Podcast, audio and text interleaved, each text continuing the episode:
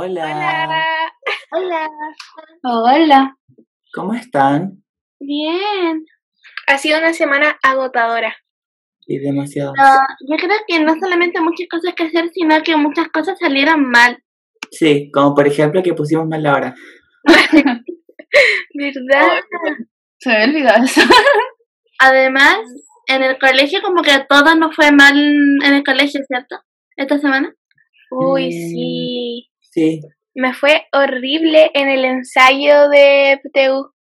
Yo ni siquiera quiero decir lo que saqué porque sería humillarme en público, pero fue algo muy, muy, muy bajo. Y no me haría para nada si esto fuese la cifra real. Lo mío llegó como estaba en el casi en el tope del del puntaje promedio de la generación. Así que no me ¿Eso no es malo o, o no? Pero, ¿viste el puntaje de generación? ¿Qué generación? ¿Cuánto era el puntaje? Ay, no, no quiero, no quiero decirlo. No quiero decirlo, pero no fue muy mal, pero yo tengo dos razones por las cuales me fue mal. Y no se lo he contado. Ya. De que ese día era miércoles o era jueves, no era jueves. Y yo quería ir a la casa de mi papá porque estaba muy aburrida. Y yo le dije así como, papá, quiero ir, quiero ir, quiero ir, quiero ir, quiero ir. Y él me dijo como, ya, pero ¿por qué tanta urgencia? Y yo tenía mucha ganas de ir y yo juraba que el jueves teníamos matemática primera. Entonces yo dije, filo, el de matemática no lo voy a hacer a conciencia porque no sé ni sumar y menos me va a salir una PSU completa. Entonces dije, la hago como quiera nomás y me voy con mi papá. Pero resulta que era con mi mamá. O sea, con mi mamá, la que veo que estoy diciendo, que era de matemáticas.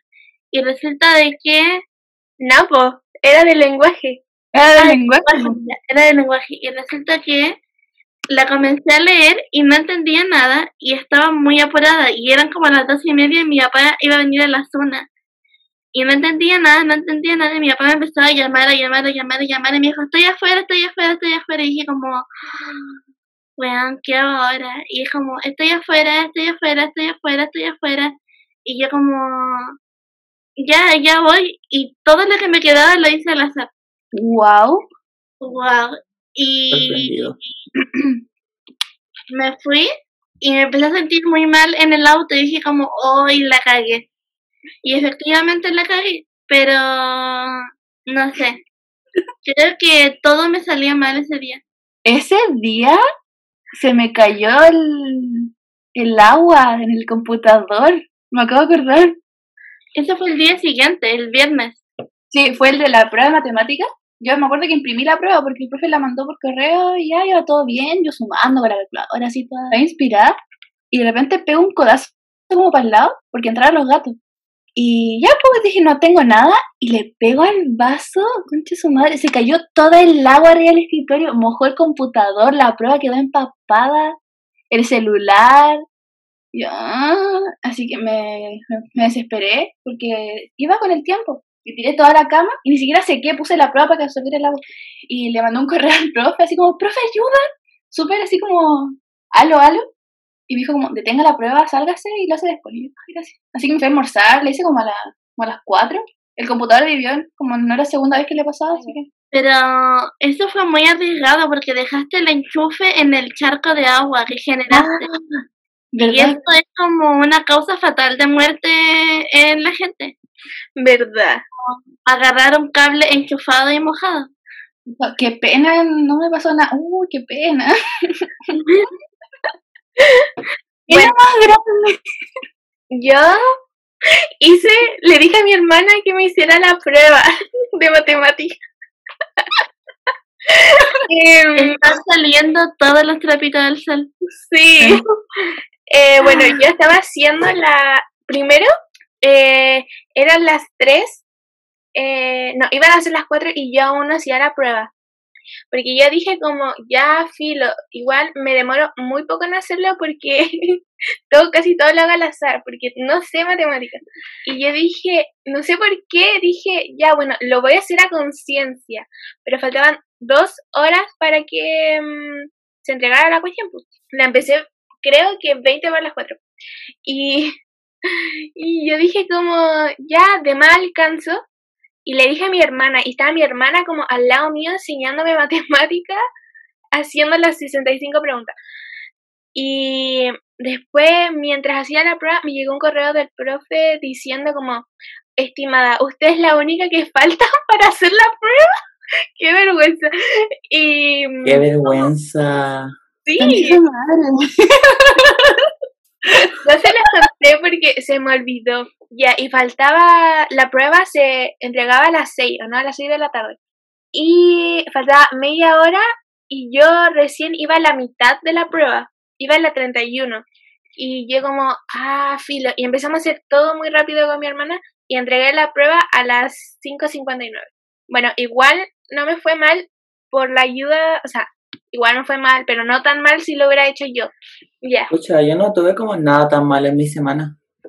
No puedo decir nada. Yo igual, o sea, como que me dio igual la nota, ¿no? Tampoco tuve mala semana. O sea, fue mal el puntaje, pero dije así como, ya que puedo hacer, como no me voy a achacar por eso, si no puedo cambiar. Fue como, ya, filo. Sí, pero eh, yo tampoco en general no tuve malas semanas, solamente que había muchas cosas que hacer. Y eso, como me estresó un poco. Pero nada más. Ahora no tenemos clase hasta el miércoles. Yay. Pero igual pensaba de que siento que esta semana estuvo muy ocupada y era heavy porque tú no podías separarte del colegio porque ahora el colegio está en tu computador. Entonces tú estás como tranquila en tu casa y sabéis que tenés computador al lado y que están tus obligaciones ahí y lo que no se eje, lo que se ha hecho, lo que hay que hacer, entonces te cuesta mucho enfocarte y cachar de que tenéis que hacer las cosas. Y eso me cuesta muchísimo, como estar al día con las cosas, porque me distraigo mucho, como el computador, el internet, entonces eso me cuesta mucho como llevar a cabo y siento que algo que podría hacer en 15 minutos lo, lo propongo, o sea, lo pospongo hasta que no pueda más, como hasta el día siguiente. Y eso está muy mal. Ay, sí. Y también duelen los ojos, la vista. Mi vista está muy mal. Sí, el cansancio visual está acuático. Sí. Estamos todo el día al frente de un computador, de una pantalla, en verdad. Y duele mucho el ojo. La cabeza también te cansa mucho mentalmente. Que a diferencia del colegio, era que uno estaba estresado y se iba, como se salía de el espacio de estrés. Y en cambio, aquí estáis todo el día en el mismo lugar. Y por lo menos yo eh, es más cómodo hacerlo en mi pieza. Pero paso todo el día en mi pieza. No, no hay ningún eh, forma de, de salir de ese espacio. Es verdad. Marco, ¿qué, ¿cómo está tu semana? ¿Qué opinas tú de la escuelita online? Eh, hoy día hice un quiz, un formulario, y tuve 14 de 20 puntos. Y no me concentré en nada. Puse a Georgia de fondo y estaba como cantando todas las canciones y no pesqué nada del quiz. Y yo como, la, la, la. Y claramente me fue como el pico. Pero no importa. Pero igual no tuviste tampoco puntaje para no estar eh, tan concentrado. Sí, Estuvo bueno. No. De hecho, No sé. para escuchar música y haciéndolo está bastante decente. Oigan, y hablando de la semana, como tuvieron alguna, como algo con lo que estuvieron muy pegadas, o no sé, alguna recomendación que quieran hacer. quiero recomendar una serie, gente. Vean Sherlock, por favor, en Netflix. Los capítulos duran como una hora y media o dos horas y son demasiado intensos. Yo veo como uno por día porque termina para hoyo, les juro. Es muy intenso todo. Como muy...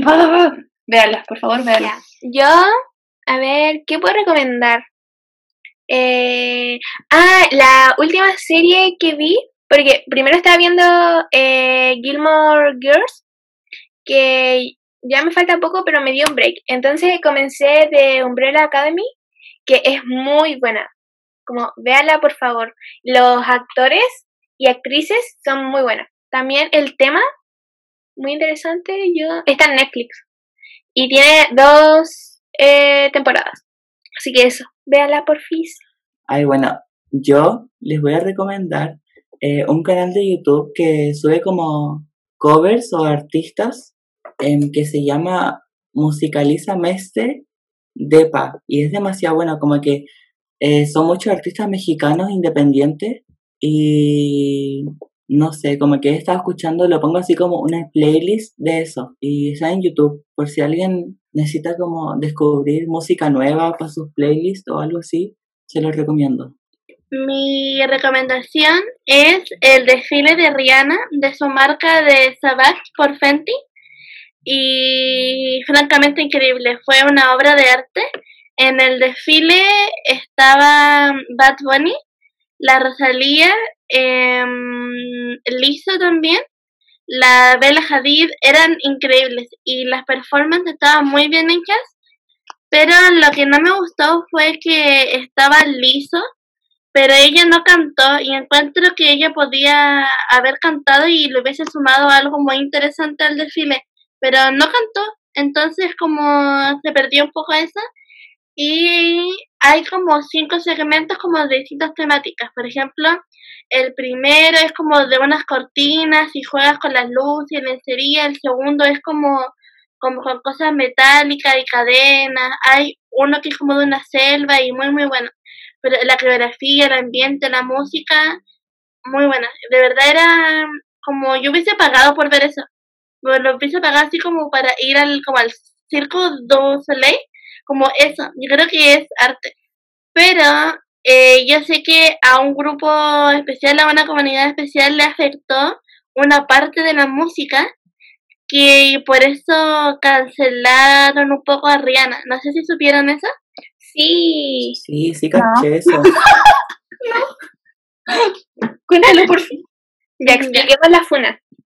Ya. Ya, entonces eh, hay distintas eh, secciones como explicaba, ¿ok? Entonces estaba mm, la que hay una sección que es con espejos, y la penúltima sección es una selva, y la Rihanna sale como de una flor, y es muy así como Adán y Eva, como una fantasía.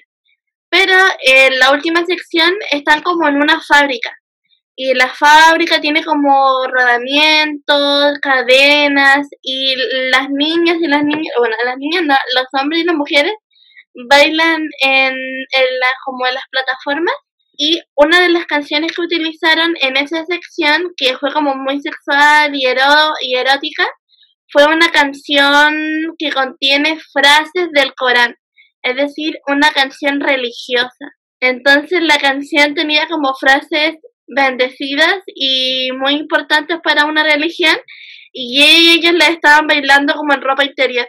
Entonces no había mucho sentido ni mucha empatía por la cultura islámica, creo. Y eso fue incómodo porque si es que no hubiese pasado eso, yo creo que el desfile hubiese sido como impecable. Sí. Em, yo vi la funa y no sé, me, me sentí decepcionada de Rihanna. Pero yo cacho que no debió de saber eso, como la música en que, que se utilizó.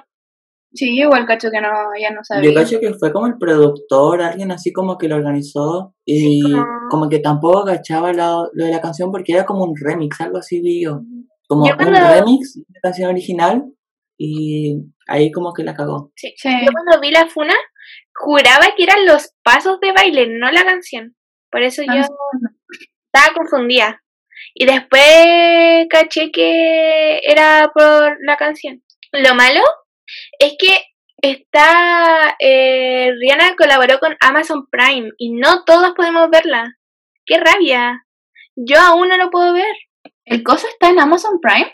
Sí, Ay, pero no, no lo puedo ver. yo lo que hice para verlo es hacerme una cuenta, eh, agregar la tarjeta y como que te la dan por 14 días de prueba. Y después, los- antes de los 14 días, como a los 12, 13 días, lo cancelo y vuelvo a hacerme otra cuenta. Entonces como que lo he tenido gratis como por 3 meses. Qué hacker. Me encanta. ¡Qué seco! ¿Eh? Ya iba a decir que el- hay como tres problemas en la funa de Rihanna que no son responsabilidad 100% de Rihanna. De que primero, ella, una canción sagrada, un DJ irrespetuoso lo hizo remix. Rihanna y su equipo seleccionó una parte y justo se le ocurrió seleccionar la parte que traía frases exactas del Corán. y además la coreografía era muy erótica y el Corán no es muy fan de eso. Entonces, había muchas cosas mal ahí. Y yo sé como Rihanna debe tener un montón de asesores, ¿cómo nadie se dio cuenta de eso? Imagínense la cantidad de personas que trabajan para ella y nadie se dio cuenta. Pero es que primero son gringos. Yo creo que la mayoría son gringos y de por sí los gringos son súper em, ignorantes. Y ya, pero como de como personalmente yo tampoco me hubiera dado cuenta porque nunca he escuchado una canción así y no sé de esa religión tampoco. Entonces creo que no nadie tiene la culpa, como nadie supo nomás. Yo creo que ese fue el problema. Pero hablando de funas, no sé si supieron que esta semana hubo muchas funas a gente famosa que chilena. Sí, eh, fue una funa fuerte y yo creo que eh, es como, ¿se acuerdan de la funa del, al, ¿se acuerdan de la funa, ay, ¿cómo se llama el del matinal? Al Miguel, no, Miguel Venezuela, ¿cómo se llama? ¿Qué matinal? El Miguel. El Miguel. Ah, Piñuela.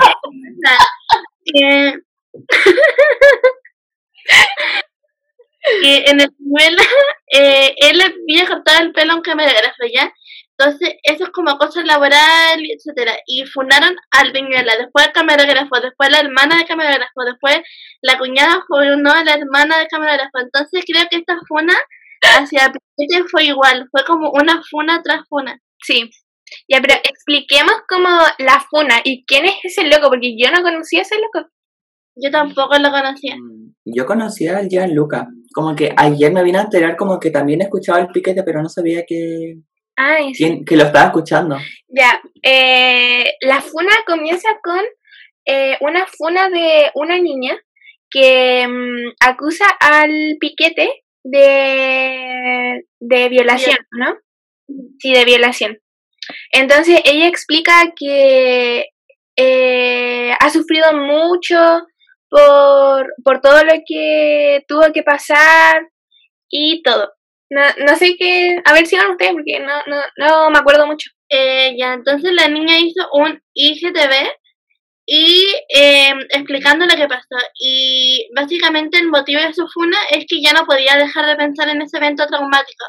De hecho, yo descubrí su Twitter y ella había tuiteado día antes que estaba muy afectada, que no podía dejar de pensar en el episodio violento que vivió de parte de Piquete y por eso hizo ese video como a las 5 de la mañana. Fue como un contexto muy adverso. Y explicó que lo estaba pasando por violación y que él, ellos dos hacían como un jugueteo, como un coqueteo por redes sociales hasta que se reunieron y ahí él la violó.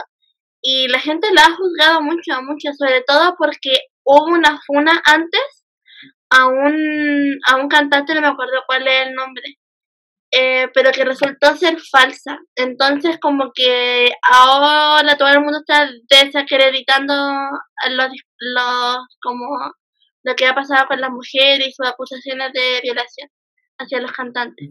Y también se le juzgaba como, vi como comentarios de en Twitter y Instagram, como que eran claramente cuentas súper falsas, porque tenían como dos seguidores, entonces una cacha que son cuentas falsas, y que la, como que la desacredi- desacreditaban lo que ella decía solamente porque ella era como, hacía sex cam, entonces como que solamente por estar como en esa industria, ella como que porque iba a ser una funa por violación, sí, como que se exhibe. Entonces lo encontré como, ¿qué onda esa gente? Como, ¿Qué habrá pasado por la gente, por la cabeza de las personas? Para pensar que por eso una persona no puede eh, funar a alguien por violación o por cosas así.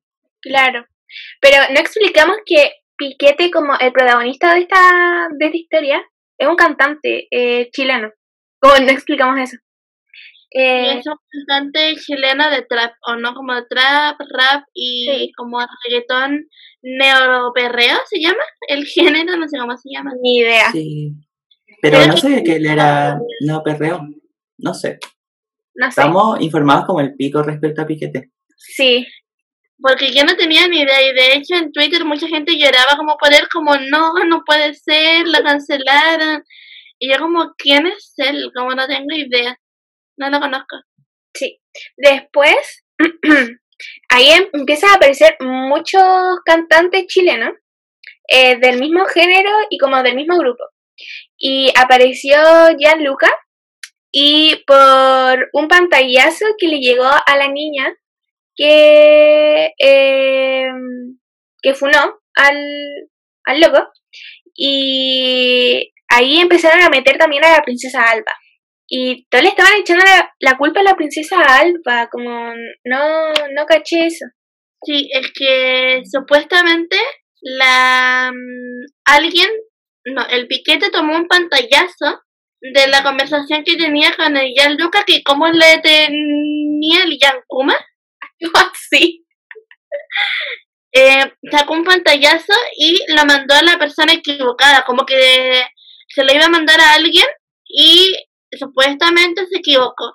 Y mucha gente está diciendo que él hizo eso a propósito para que se filtrara ese pantallazo y poder desviar la atención de él, porque al final, al final del día hablaba más de Gianluca que de Piquete y sobre todo porque Gianluca se juraba feminista, dijo que él apoyaba a las mujeres, que era aliado y al final se refería muy mal a las mujeres, entonces eh, yo creo que Piquete aprovechó eso para desligarse un poco y salir del foco público.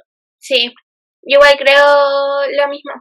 Pero después, no sé qué pasó con la princesa Alba. Pero se habló como un día de ese tema, de esa funa y ya nadie lo pescó. Pero en Twitter eh, vi muchas cosas como todos llorando.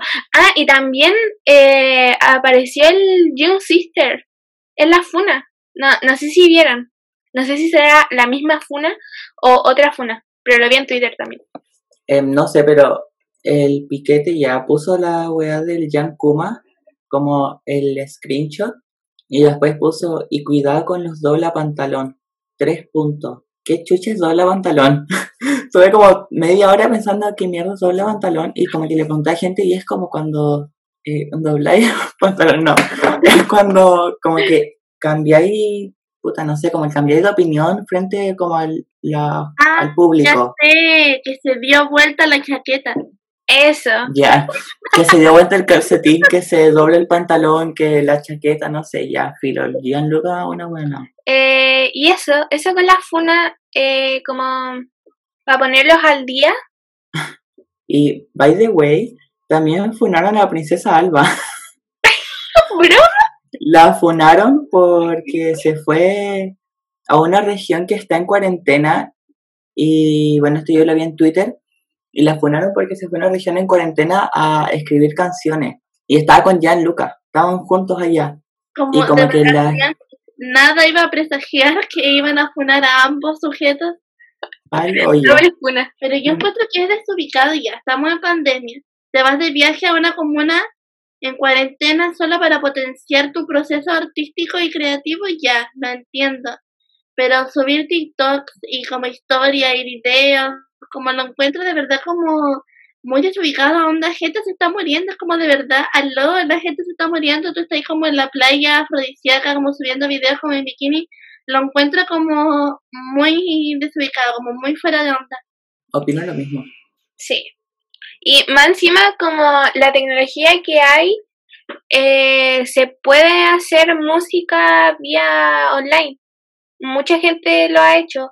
Y no sé, y si no puede, eh, esperar un poco más y igual no, no pasa nada esperar unos meses o una semana para que esa región o comuna salga de la cuarentena.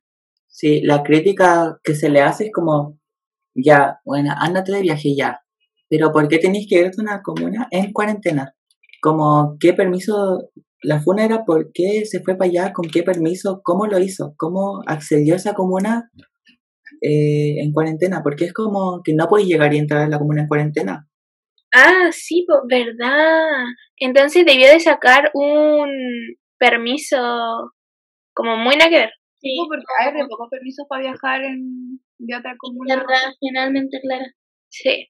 Como que Pero pensaba de que eso es muy riesgoso porque gente de la capital, que la capital tiene miles de hospitales, miles de opciones como para asegurar tu salud de testeo, se van a comunas muy chicas que tienen un hospital, que son pequeños, que hay pocos enfermeros y llevan todo los, eh, un foco de contagio hacia allá y perjudican a las personas y después cuando si ellas se enferman se devuelven a Santiago y dejan a la comuna infectada, entonces por eso es tan peligroso irse a las comunas más pequeñas, como que la gente cree que uno molesta a los famosos como por molestar, pero no, en verdad es un, riesgo potencial que se vayan a comunas más pequeñas y a, y a pueblos y no sé, es como tan sin sentido todo. Mm, Y aparte que, no sé, ella como figura pública, porque hay que decirlo, es una cantante y es figura pública, como que si yo veo que ella saliendo de Santiago a una comuna en cuarentena,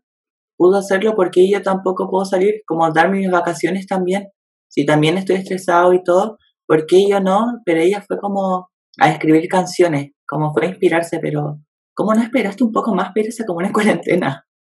O a esperar a que pase todo esto, escribe otras canciones como, ¿qué tan necesario tiene que ser para ir ahora? Eso creo que es la crítica principal.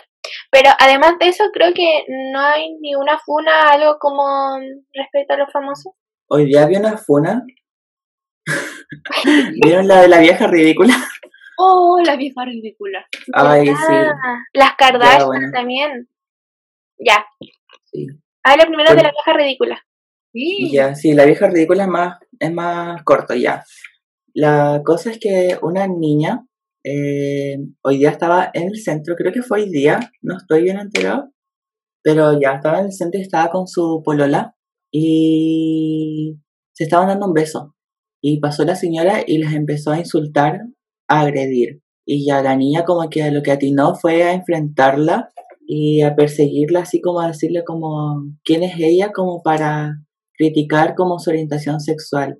Y bueno, la vieja ridícula eh, decía que, que ella tenía, tiene un hijo con autismo. Eh, si será verdad o no, no sé, como no hay más información al respecto hasta ahora, ya que ten- tiene un hijo con autismo y que no, ella no sabría cómo explicarle que dos mujeres estén besando eh, porque él no distingue nada, como que no distingue si es hombre o es mujer. Y como que yo pensaba al verlo, bueno, yo no sé mucho del autismo, así que desde mi perspectiva ignorante, eh, yo pienso como, pucha, si es tan, para mí es fácil como explicarle, son personas que se aman, como no tenéis por qué explicarle, no, es que un hombre y una mujer, no puede ser mujer con mujer o hombre con hombre o lo que sea, como que, ¿por qué tiene que ser hombre con mujer?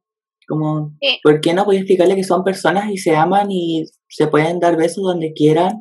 Y bueno, la vieja ridícula como que empezó a agredir a la niña y la niña le dijo como, eh, pégame una vez más y te batí una patada. Y la vieja decía como, eh, pégame. Y decía, no, porque yo no soy violenta como usted.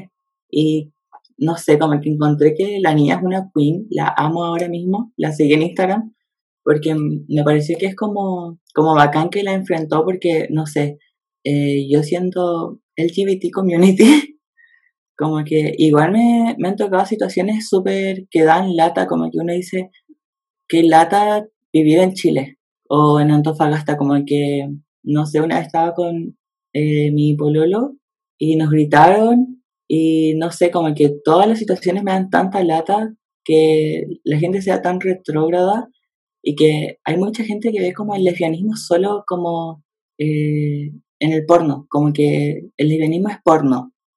Como, ¿qué onda esa gente?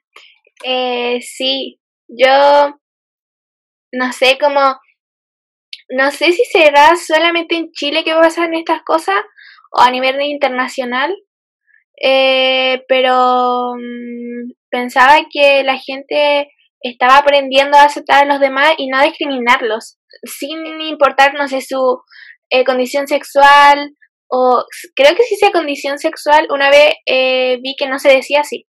¿Cómo se dice? Orientación. orientación sexual, perdón. Eh, su, no sé, su cultura, su, su etnia, qué sé yo. Como en general, yo pensaba que la gente estaba aprendiendo, pero por lo que veo no es así.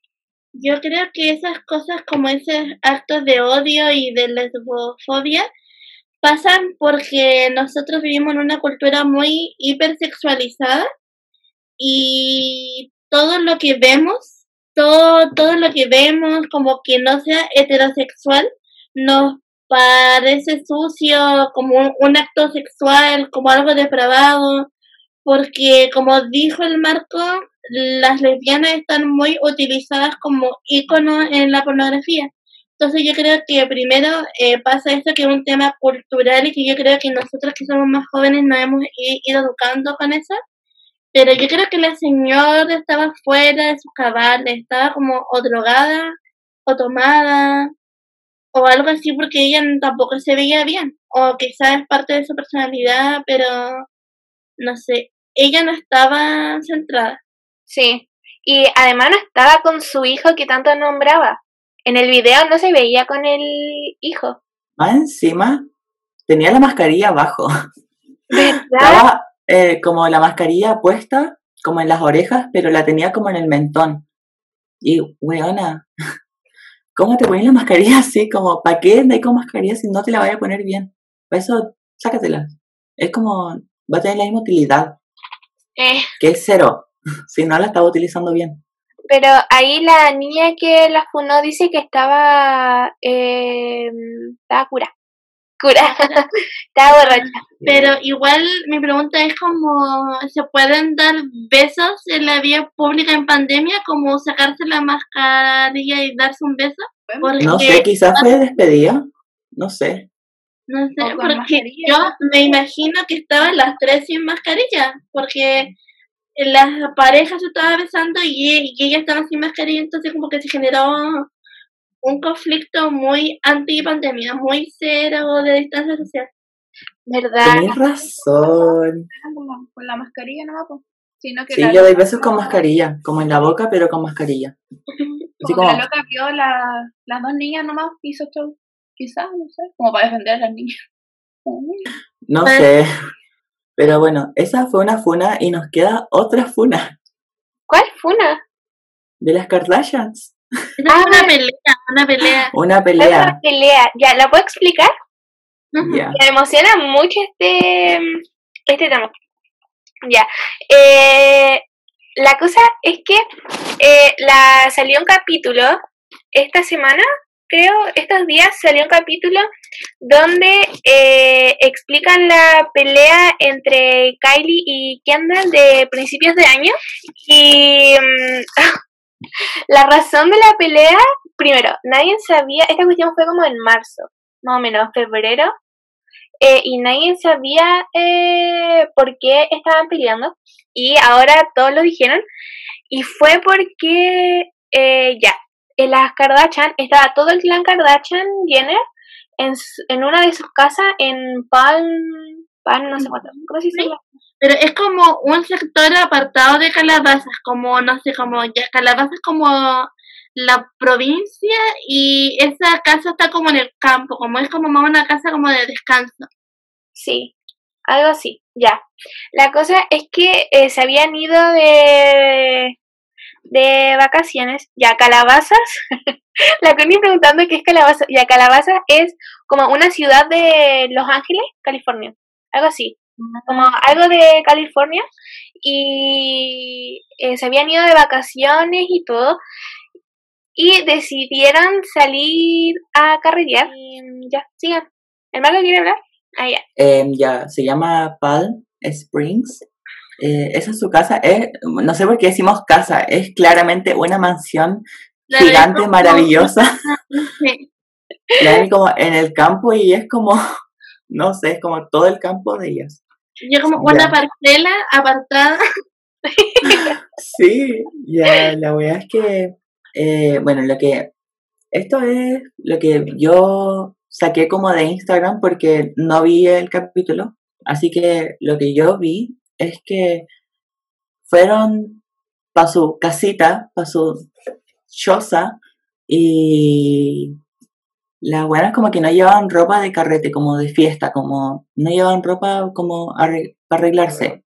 Y ya como que Courtney y Chloe les dijeron como, ya, yo te presto ropa buena. Y como que le La dejaron... La sí, a la Kendall- tienda. Es que lo que pasa es que creo que a la Kendall no le avisaron que iban a salir a carretear. Entonces la Kendall llegó como con jeans y una polera. Y ya la buena llegó súper mal vestida, como cero carrete. O sea, mal vestida, ¿no? Porque es Entre comillas, mal vestidas, pero en verdad yo llevaría el outfit que con el que estaba, yo lo llevaría a un carrete. Sí, ya, y la weá es que Courtney le dejó como un vestido y ya como que piensen, pónganse como en el contexto. Kendall fue como al baño, Courtney se puso a buscar como en su maleta y Chloe también y dejaron como un vestido en la cama. Y Kylie va, lo ve y dice como, "Hmm, me quedaría súper lindo. Y ahí se lo pone la weona. Y Kendall sale así y como, y el vestido, y Kylie lo tiene puesto y se ve increíble. Y ahí se produce la pelea. Y después de eso estaban peleando brígido, como en Sí, el... porque lo que ujú, porque entonces e- era un set de cuerina o de cuero, no sé, yo creo que es de cuero, pero para no dejarlas como maltratadoras de animales, voy a decir que es cuerina. Entonces, era como una cuerina café y como un, set- como un top y un pantalón. Entonces la Kylie se veía increíble, obviamente. Y eh, la Kim dijo como, yo, yo te presto algo, Kendall. Y obviamente la talla de Kim y la talla de Kendall son muy distintas. Entonces, ella fue como con el outfit con el que venía. Se cambió como la blusa. Y fue, y fueron como a un bar y estaban sentadas como ya, como que pasó piola. Pero después, eh, ya como que estaba tenso el ambiente, pero se distrajeron y como que tomaron, tomaron, comieron como, se pasó bien. Y luego eh, andaban con dos bands. En una band estaba la Chris Jenner, la Chloe, la Courtney y la Kim. Y en la otra band estaba el pololo de la Chris, la Kim, o sea, la Kylie y la Kendall. Y no sé por qué se le ocurrió meter a las dos peleadas a una band. Y No, no, no, no. De, de ahí, ahí hay algo, como te saltaste una parte, que antes de que ella entrara al restaurante, la Kendall estaba como muy enojada al principio y se quedó en la van y estuvo ahí como las tres horas que estaban almorzando, o sea, no estaban almorzando, perdón, estaban cenando. Y ya, terminó eh, la comida y todo, y Kylie se iba a devolver a, a su casa, a Los Ángeles y mm, eh, la eh, se iba a devolver con el pololo de la de la Cris y ya quiero hablar de eso porque me parece muy como raro que Kylie y el pololo de la Cris sean tan unidos pero demasiado unidos muy, muy unidos. Como contacto estrecho, como no sé si saben, como abrazos, como mucho de eso. Sí. Wait, están hablando del pololo de Kendall. No No, el pololo de Chris, el que es moreno, el que tiene como 30 años. Ah, Y es pelado, ¿cómo se llama? Cole, Cole, no sé. y algo así ya después de eso eh, viene lo de lo de que explicó la Emi del que se separaron por por van ya pero ahí hay un problema porque la Kendall se se metió nomás a la van de, Ky- eh, de Kylie y no le preguntó si podía ir a poder ir a dejar a su casa que eh, por ejemplo Kylie vive muy lejos de Kendall y tenía que traspasar toda la, la ciudad para ir a dejar a Kendall. Y ahí se pusieron a pelear. Claro, porque ella le dijo que para qué se metió a la van si no la podían ir a dejar.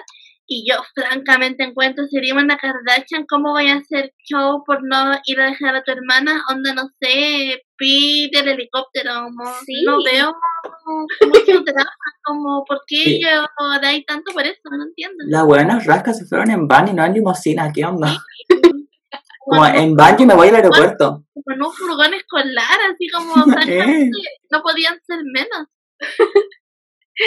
Ya, y la cosa es que se metieron a la van y todos. Y en la otra parte del clan se devolvió a la casa de Palm, eh, ¿cómo se llama? Palm, ¿cuánto? Palm Springs. Ah, Palm. A la casita. a la casita. Se devolvieron y las Jenner con el polero de la Chris se fueron a Los Ángeles. Y ahí empezó la pelea en el En la van. en la van. Y ya alguien explica la pelea, porque igual fue bien violenta.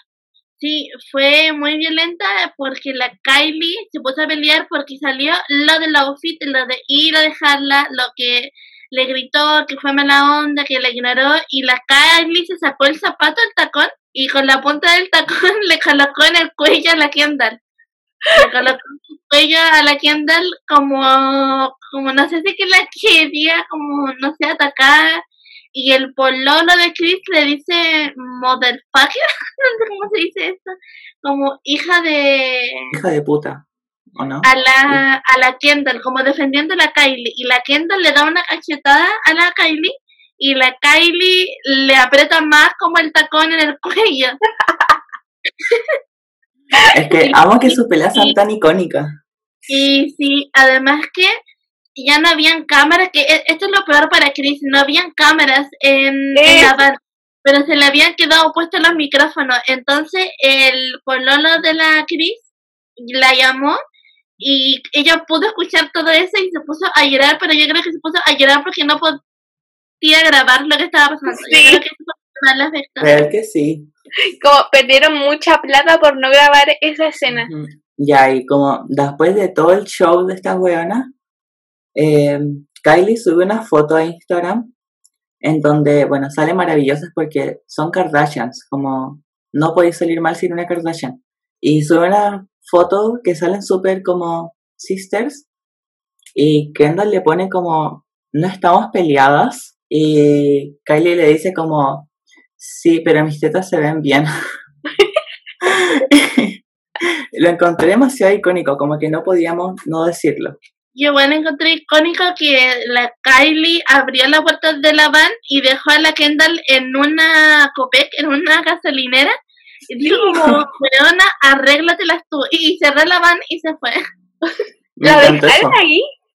Sí, y la Kendall llamó a la mamá y la mamá la fue a buscar y cuando la Kendall se subió a la van donde estaba la Courtney, la Kim, la Chloe y la Chris, él dijo como nunca más le volveré a hablar porque es súper dramática la Kendall porque sangre de mi sangre como que me hizo eso, como robó un outfit y es como pecado capital, como que la Kendall estaba muy afectada. Sí. Yo pensaba que la Kendall era la más cuerda de todas estas weonas. Como que siempre igual. creí que era Kendall como la como la que no tenía nada que ver con este clan. Pero weón, un show por un vestido como Kendall.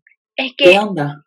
Es un show, pero show. Como claramente eso se puede, se pudo evitar muy fácilmente. Muy fácilmente. ¿Y cuánto tenéis? 22 años. Como estoy segura que puedo como haber cruzado la esquina y comprarse algo. Como O la Ujú. misma, o aceptar Complicado cruzar la esquina. Como que la casa, la casita es como la casita Es como medio todo la, el campo. Eh, Como usted cómprate un pasaje en avión y anda a comprar algo y devuélvete. Como de más alcanzáis. No entiendo como Sí. el drama. Pero ahora pensándolo, ¿cómo pudo, cómo le puede caer el- la ropa que se suponía que era para Kendall a Kylie?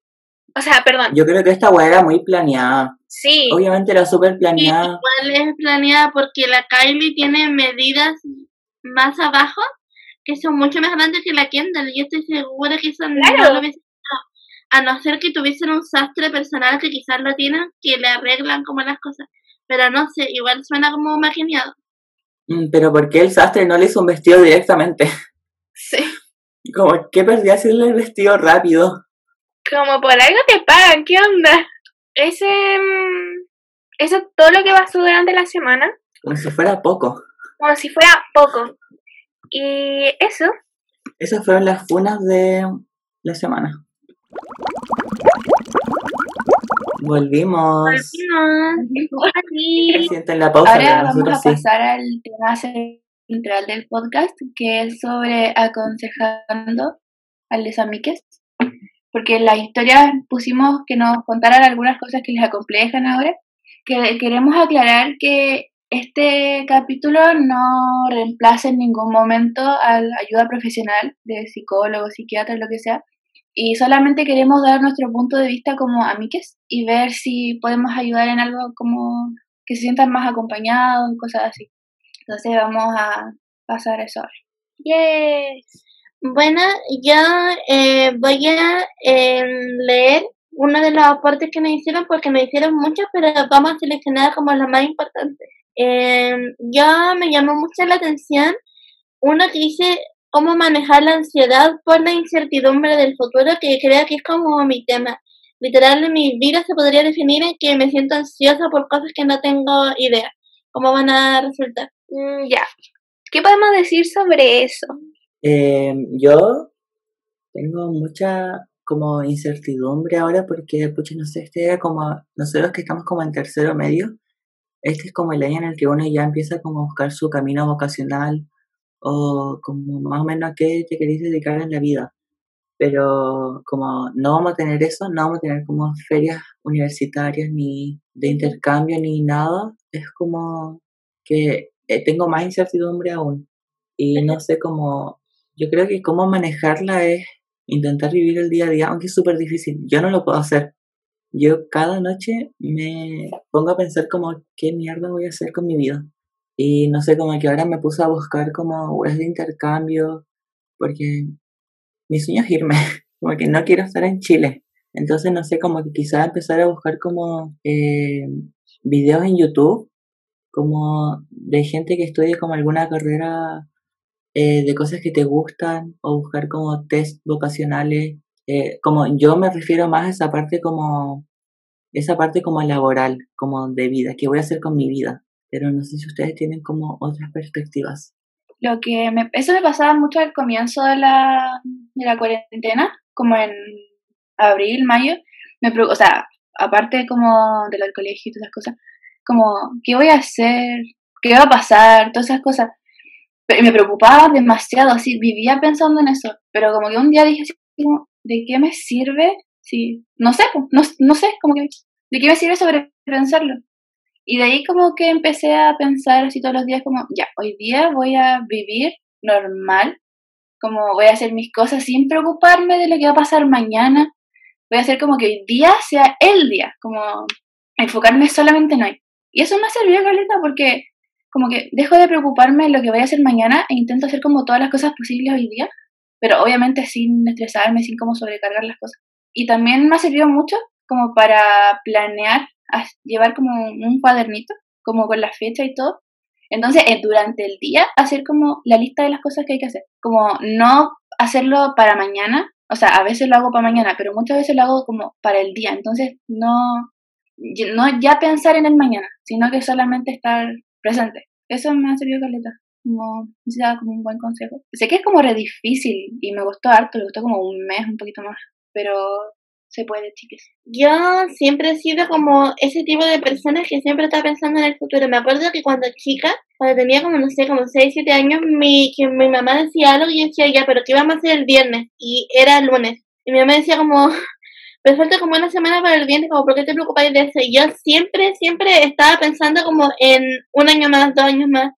Y siempre fui así y yo creo que igual tiene que ver como un poco con tu personalidad, que a veces uno es más ansioso que otras personas, pero yo creo que esa sensación como de descontrol, la incertidumbre se provoca porque no tienes metas realistas y como pequeñas, tienes como una desconexión con la realidad y además yo creo que se produce porque no tienes como un propósito y sientes que estás como sin nada, como que estás en la nada y eh, piensas que puedes hacer muchas cosas como piensas que no sirves para nada. Entonces yo creo que es bueno como mentalizarse y no sé, por ejemplo, si te angustian ciertas cosas, como anotarlo, eh, como decía la Cami, anotar lo que puedo cambiar y lo que no puedo cambiar. Hay cosas que si no lo puedes arreglar tú, ¿por qué te preocupas por ello? Como déjalo fluir, déjalo ser. Y e intentar como hacer cambios en tu vida que sean un, un aporte para ti y para el hoy día que tiene mucho que pasar la Connie en eso.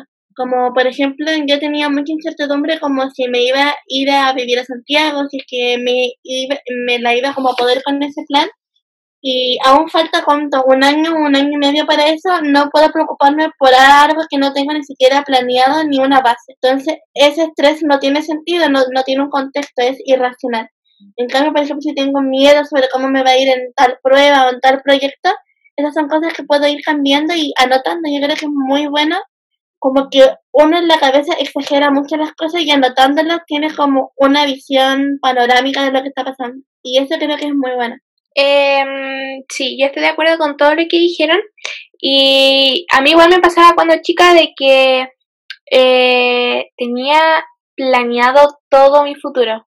Pero lo que era todo, en verdad tenía cinco años ya sabía qué estudiar, qué iba a hacer y toda la, todas las cosas. Y después, eh, mientras pasaron los años, es muy diferente a lo que había planeado y vi también muchos tips sobre eso, como cómo controlar eso. Y uno de los tips era como vivir el presente. Y mm, eh, ahora me di cuenta de que muchas veces no, no me acuerdo de lo que, no sé, de muchos momentos importantes porque estuve preocupada sobre el futuro. Y a mí se me hizo, o sea, me mentalicé mucho y se me hizo muy fácil ya no tener ansiedad tan seguido eh, sobre lo que va a pasar eh, con el futuro, pero igual siento que es importante tener un plan eh, de lo que vas a hacer en unos años o próximos años para tener aunque sea una idea, no sé, para tener más ordenada tu vida, no sé. Pero como sobrepensar eso no es bueno porque la cuarentena también ha enseñado de que todo puede cambiar. Y mm, eso, creo que el, el consejo eh, es vivir el presente. Tratar, eso, tratar de disfrutar como el ahora, lo que tienes como frente a ti. Como, no sé, por ejemplo, ya en la mañana te vas a hacer un desayuno rico, como ya vas a hacer café, que ese café lo disfrutes de verdad, como que no sé, como cosas tan como chicas que pueden hacer que tu presente sea bacán, como sin pensar como, ay, pero si tuviera como otra leche sería más rico, no, como trata de que sea ese rico, como ese, no sé. Sí, estar consciente. sí, estar consciente de lo, de lo que pasa a tu alrededor y en el momento. Siente que eh, también quedan bonitos recuerdos de lo que eh, has hecho y todo, porque yo no recuerdo eh, muchos momentos por estar eh, pensando lo que voy a hacer eh, mañana o en unos años. Siento que no he disfrutado muchas cosas por eso. A mí también me pasaba eso como de que no disfrutaba las cosas porque estaba como en el futuro, como físicamente estaba ahí, pero mentalmente estaba como en el día siguiente. Y eso es muy incómodo y te resta mucho de tu capacidad. Y lo otro que a mí, me, a mí me pasa mucho es que soy muy competitiva. Muy competitiva. Literal, pienso ya, yo estoy haciendo como, no sé, un trabajo, de más que los demás ya, ya lo tienen listo, ya lo enviaron, ya lo hicieron. Y eso me frustraba mucho y yo creo que es un buen truco, como un buen tip, bajar las expectativas, como literal todos están igual que tú, nadie sabe hacer como con su vida. Entonces no tienes que sobrepreocuparte tanto sobre los demás, sino como empezar a enfocarte en pequeños metas, por ejemplo, no sé, hacer la cama todos los días, salir a hacer algo, eh, terminar, no sé, por cinco ejercicios, después hacer 10 ejercicios, después hacer 15, como ir de a poco y lento pero efectivo. Pero yo siempre me pasaba que me comparaba con los demás increíblemente y después me di cuenta que no valía la pena porque ellos iban a seguir haciendo sus cosas y yo me iba a quedar pegada, pegada y gastando tiempo en pensar en cómo estaban ellas y eso en verdad me perjudicaba mucho y creo que eso lo he arreglado, arreglado como con paciencia y como con bajar las expectativas, como nadie va a lograr ser o nadie va a cumplir su meta como de aquí a una semana, son años. Lo que te toma entonces mejor como bajar el ritmo y como exigirte lo que corresponde, no demás. Em, ahora que dices eso de compararse, eh, me pasó en cuarentena, hubo un tiempo, no sé si se acuerdan, que yo siempre les enviaba como videos de personas que han hecho mucho en su vida a nuestra edad, como tenían 17 años, 16 años y han tenido, no sé, muchas experiencias. Y como eso igual me hacía pensar mucho en el futuro porque estaba planeando tantas cosas que hacer para ser igual que ellos, tener la misma eh, como experiencia de vida igual que ellos, eso, eso provocó que organizara muchas cosas en cuarentena y que ahora las dejé todas porque todo em, depende de cómo va a estar la situación actual. Em, lo otro que nos pusieron fue, la cuarentena hace que coma como el hoyo. Me salto comidas y de, ahí el atracón. Carita triste. Em, ya, voy a dar una opinión o una perspectiva como general, porque a mí me pasa lo mismo, yo sé que lo hago y yo hago todo lo que no hay que hacer. Así que yo voy a dar lo que me dice mi psicólogo que tengo que hacer y que no hago porque no sé. Ya, pero lo que me dice mi psicóloga es que intento despertarme más temprano, porque por lo general me despierto tarde y no desayuno, entonces me salto ya una comida. Entonces ya en la hora del almuerzo como más porque tengo el doble de hambre. Y como ya almorcé y por lo general almuerzo tarde, en la noche me da un hambre bestial. Como que me puedo comer como ocho panes y me da lo mismo. No, no me da lo mismo en verdad.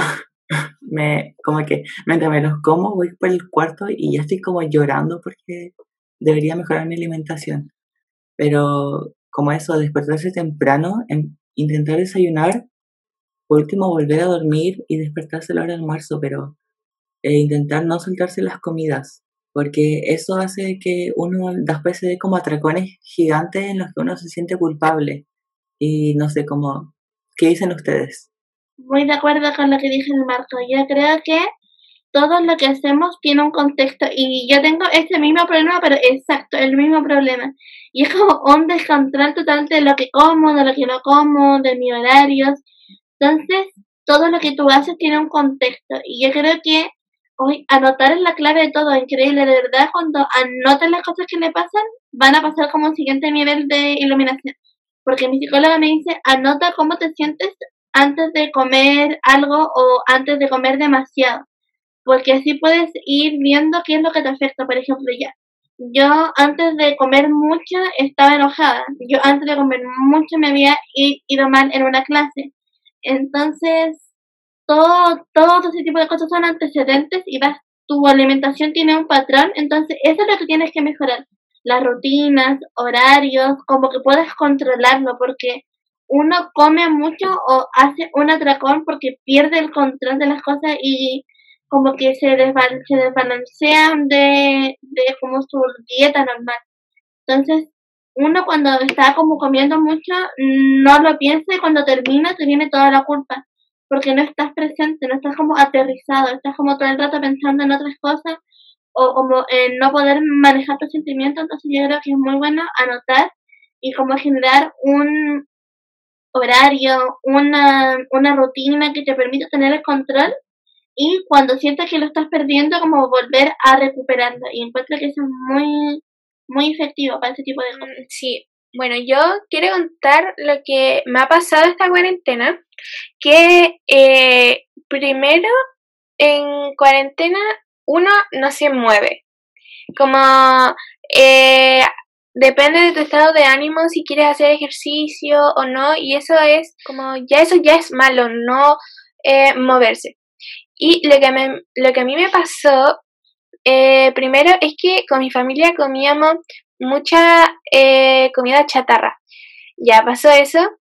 Y después eh, empecé a comer por aburrimiento, porque no estaba, eh, no estaba haciendo cosas eh, y estaba aburrida y se me ocurría comer algo sin tener hambre y comía cualquier cosa. Y entonces eso causó que yo subiera mucho de peso ahora en cuarentena y lo que hice yo es como tener una, una botella de agua grande y entonces cada vez que estoy aburrida y me dan ganas de comer, me tomo agua. Entonces eso me llena y no me da ganas de, comer.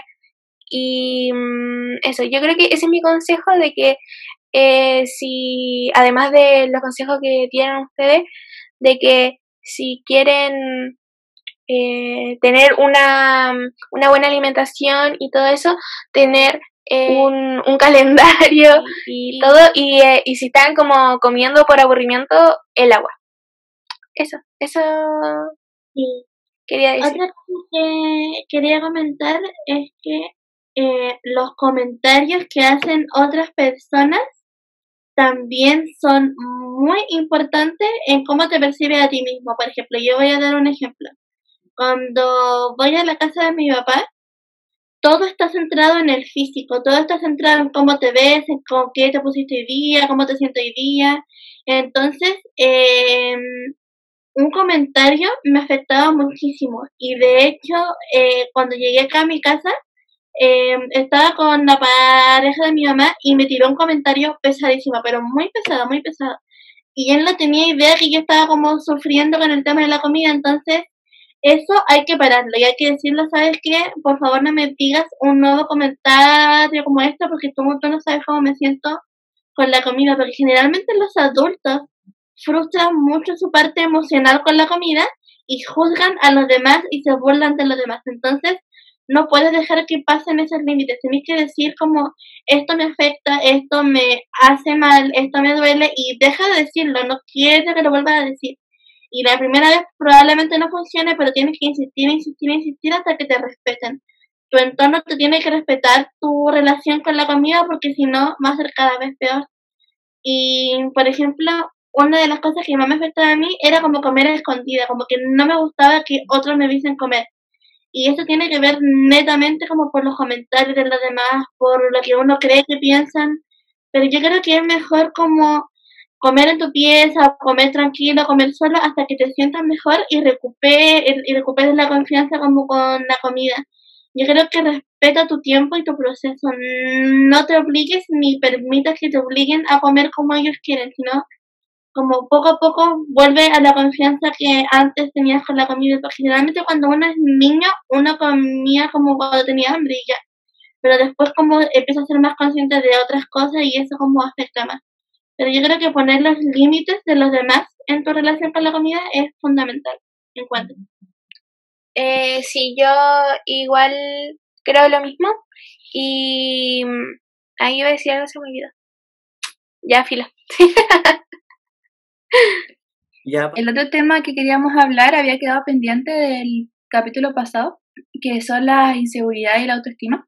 Queríamos como hablar más sobre eso, entonces por eso lo dejamos para este. Sí, y bueno, alguien eh, nos dejó en las preguntas que, o sea, como en la cajita de preguntas que pusimos, em, que tenía como un problema de autoestima desde antes y como que es igual, recuerden que nosotros somos como amigues que aconsejan, como un consejo que te daría una amigue. No es como una evaluación psicológica ni nada. Pero, pucha, siempre que tienen como problemas así, lo bueno sería que eh, asistieran a una consulta, una terapia. A cualquiera que sea, pero sería bueno que se vean y no es como porque estén mal, pero a veces ayuda mucho em, hablar con alguien de estos temas. Y ya, eh, dice cuando era niño, era como era muy gordo y tiene miedo a volver así. Y bueno, hay que recordar que como que en la sociedad el ser como gordo, entre comillas, es mal visto, como que me carga eso. Eh, no sé si es como gordofóbico eso, pero no hay que tener como miedo. Sí, como una sociedad gordofóbica y que idealiza el cuerpo hegemónico que sería el delgado. Entonces pasa de que te fuerzan por un lado a ser más flaco y te introducen un miedo a engordar. Entonces yo creo que eso todos lo tenemos, todos sentimos ese miedo y muchas veces como no hacemos planes o no comenzamos a alimentar nuestra autoestima porque decimos ya cuando baje de peso voy a hacer tal cosa y es como cuando baje de peso comenzaré a alimentar mi autoestima. Cuando baje de peso comenzaré a ocupar cierta ropa. Y eso es como lo que está como mal, en cierto sentido. Sí. creo que eh, la sociedad ha puesto un como ¿cómo se dice? Como un Eh, estigma, ¿o no? sí, Así un dice. estigma de cómo nosotros debemos de ser, eh, porque si tú no eres así, eres eh, menos que los demás, como por tu físico. Y eso causa a que nosotros no tengamos eh, buena autoestima porque no somos, eh, no estamos siguiendo ese, ese estigma. Entonces, eh, creo que estamos em, muy mal como sociedad y tenemos que querernos tal y como somos y no como hacer caso a lo que dice la gente.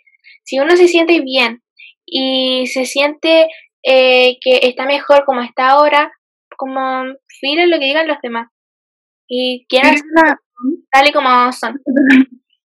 Una cosa muy importante es dejar como, no, como intentar que los comentarios del resto no te afecten, porque lo importante es que tú estés bien contigo mismo, que no te influya como una opinión externa. Un consejo porque- como más específico, como ya, como más luego que podría eh, como ocupar esta persona es de que no porque creas o tengas miedo a engordar va a pasar. Tienes que sacarte esa idea de la cabeza. Tienes que decir, no vas a engordar, no va a pasar nada malo porque si ya estás más delgado o ya no engordaste estos años, ya no, ya no va a pasar. Tienes que estar tranquilo con eso y comenzar a hacer afirmaciones positivas, no afirmaciones negativas, como el lenguaje como construye tu realidad. Yo creo que lo importante es comenzar a ponerte metas como, no sé, hoy día no voy a pensar en mi físico, hoy día no voy a concentrarme en lo físico, sino que comenzaré a,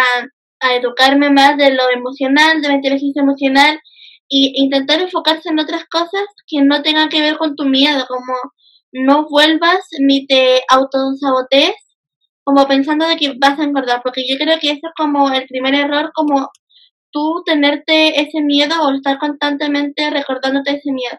Yo creo que es muy bueno hacer afirmaciones positivas y pensar en el futuro, no en el pasado, porque tu pasado no va a condicionar lo que va a pasar después como con tu futuro. Entonces yo creo que es importante como que estar calmado con ese tema y comenzar como sin esos traumas pasados.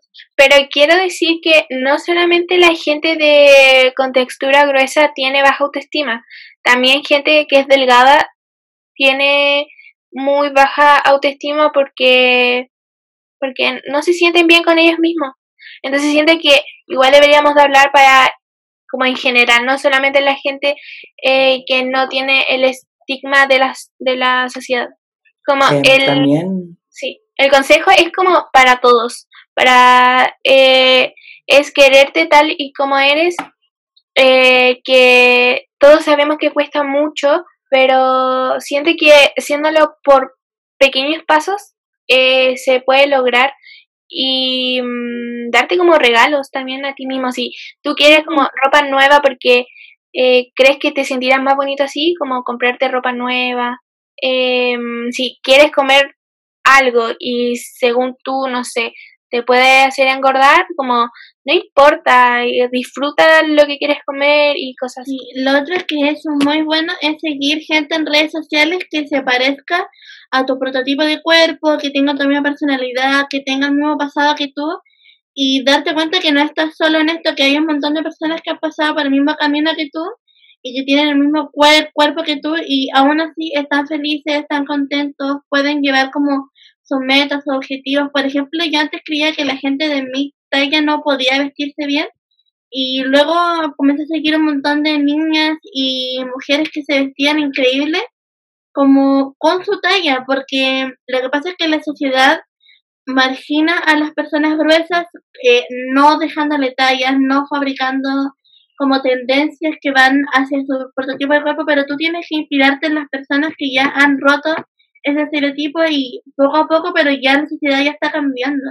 Entonces yo creo que es importante como como abrirte a que las cosas cambien y no decir cuando esté delgada, delgado, cuando esté flaco, ah, haré esto, sino cuando esté, cuando me sienta bien, hoy día mismo comenzar a seguir gente, hacer planes, como disfrutarte a ti mismo, yo creo que es importante. Y como, no sé, yo siento que quizás pensar que tienes tantas cosas que ofrecer que no corresponden a lo físico.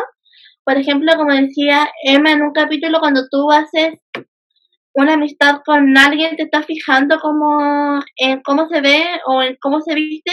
Yo creo que uno se fija en cómo te tratan, si te tratan con amor, con amabilidad. Entonces, el físico es como un 5% de toda tu personalidad y creo que es importante como alimentar y nutrir tu parte como personal también.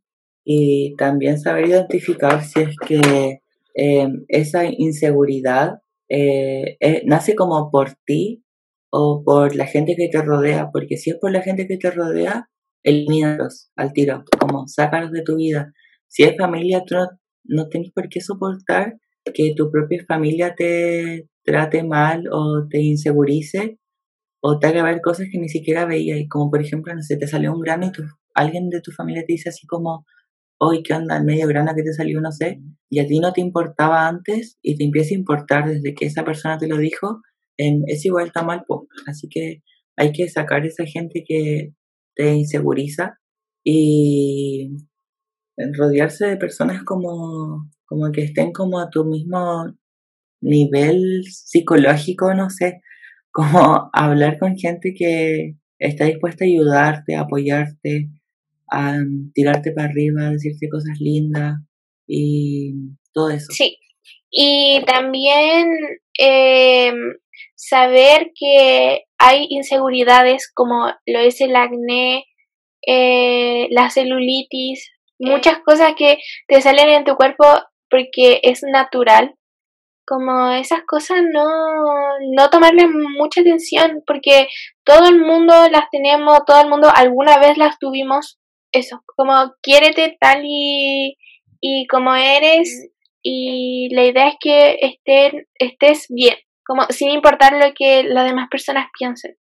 Eh, otro tema que nos nombraron era sobre las redes sociales y todo lo, todo lo que nos consumen a nosotros.